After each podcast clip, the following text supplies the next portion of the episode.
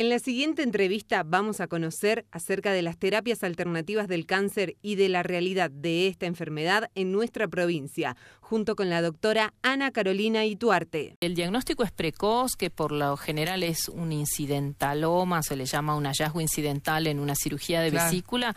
El tratamiento suele ser, en la mayoría de los casos, y, el mejor tratamiento suele ser la cirugía, ¿no? que es eh, eh, extirpar el órgano enfermo, que en este caso sería la vesícula biliar y se hace una cirugía un poco más ampliada que la cirugía para las piedras en la vesícula biliar, ¿no? Se sacan ganglios linfáticos regionales, una parte del hígado, es una cirugía un poquito más amplia que, la otra cirugía, entonces a veces se hace una primer cirugía para las piedritas de la vesícula, se halla un pequeño tumor de vesícula biliar y se somete a una segunda cirugía de ampliación oncológica y en la mayoría de los casos en estadios locales o locales avanzados, se suele agregar un tratamiento adicional a la cirugía que es radioterapia y quimioterapia.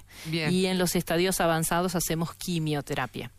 En estas etapas avanzadas, eh, los tratamientos no han logrado tan buenos resultados como en otras enfermedades oncológicas. Claro. Claro. Y vos referías recién que eh, se estudia eh, eh, con una biopsia en anatomopatología a la pieza o a lo que ya se extrajo. Exactamente. ¿No, ¿No se puede hacer una biopsia antes de la, de la operación para saber si esto es, no, maligno? es un órgano hueco, está en una zona muy cerca de vasos sanguíneos, de hígado, de, de otros órganos huecos como el intestino. La biopsia es técnicamente hablando es muy difícil, no, no es factible hacerla, como en otros órganos más superficiales como riñón, hígado, pulmón, donde eh, técnicamente es más fácil llegar con una aguja, ¿no? Y el otro tema es que a veces son tumores tan pequeñitos que con diagnóstico por imagen, ecografía, tomografía, colangio, resonancia, no logramos verla.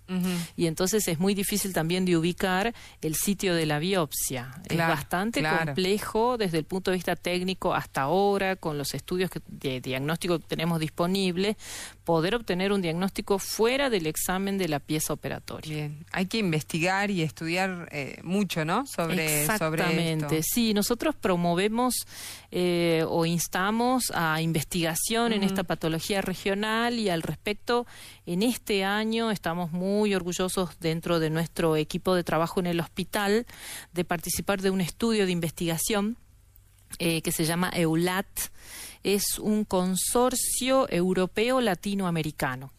Y está auspiciado, financiado por la Unión Europea. Son 5 millones de euros que se van a destinar para este estudio.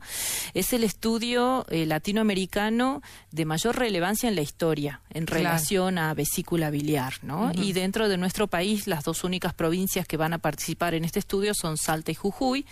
Y en Jujuy, el único centro de salud que va a participar es el Hospital Pablo Soria con el servicio de oncohematología. Bien, qué bueno, ¿no? Porque va, a permitir eh, ampliar un poco más, especificar un poco más todo este panorama. Sí, yo creo que lo interesante que tiene este estudio, que es avalado por entidades gubernamentales, no por la industria farmacéutica que, que auspicia la mayor parte de, de, la investigación en cáncer, pero esto se va a referir a encontrar factores de riesgo para prevenir el cáncer, que es algo muy importante, ¿no? O sea, la, enfermedad, la mejor enfermedad es la que no se tiene, ¿no? Claro, totalmente.